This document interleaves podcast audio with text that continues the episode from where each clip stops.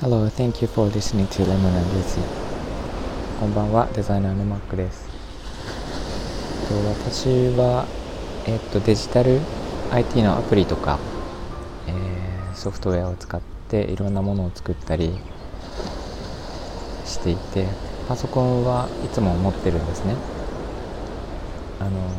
スマホ、タブレット、パソコン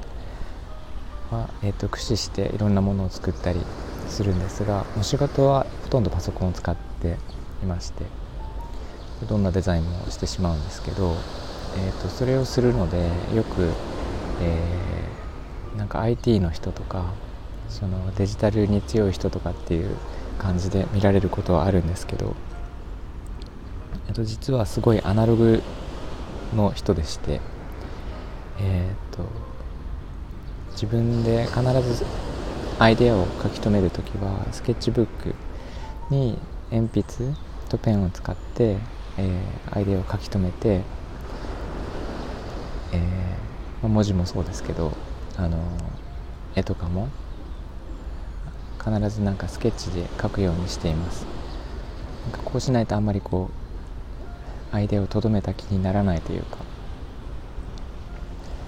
まあ、いろんなメリットがあるんですけどあのデジタルは悪いとは言ってなくてすごくいいところはあるんですけどあの自分でソフトアプリを使っ作ってきた身になってみて考えてみると、えー、どんなにこう、まあ、今のテクノロジーですごくいいものを作ったとしてもリアルにはかなわないと思ってます。あの一番簡単な例で言うとメモ帳ですね。あの自分自身でもアプリを作ったことがあるし、えー、もう本当に数多くのメモ帳のアプリを使ってきましたが、えー、どんなアプリ、まあ、何千円もするようなアプリであっても、えー、1枚の紙と1本の鉛筆に勝るものはなくて私はどうしてもそちらを未だに選んでしまいます。なんか本当にいろんなことができるというかあのやっぱり書くという行為も大事だしあと書き留めている感覚、ね、あの書いてる音とか、えーと、ページのめくれ具合とかあとどこに何を書いたかという記憶とかね、えー、書き溜めた後のこう満足感というか、えーとページが重なっていく時の厚みとかえ髪の色とか匂いとか明るさとかなんかそういう五感を使ってこう記憶できるカラーなのか持っておけることがいいのか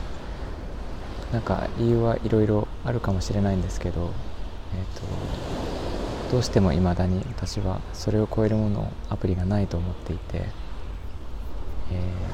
ー、あったら是非使ってみたいんですけどでも逆にもうその良さをアナログの良さをリアルな良さを知っているから、え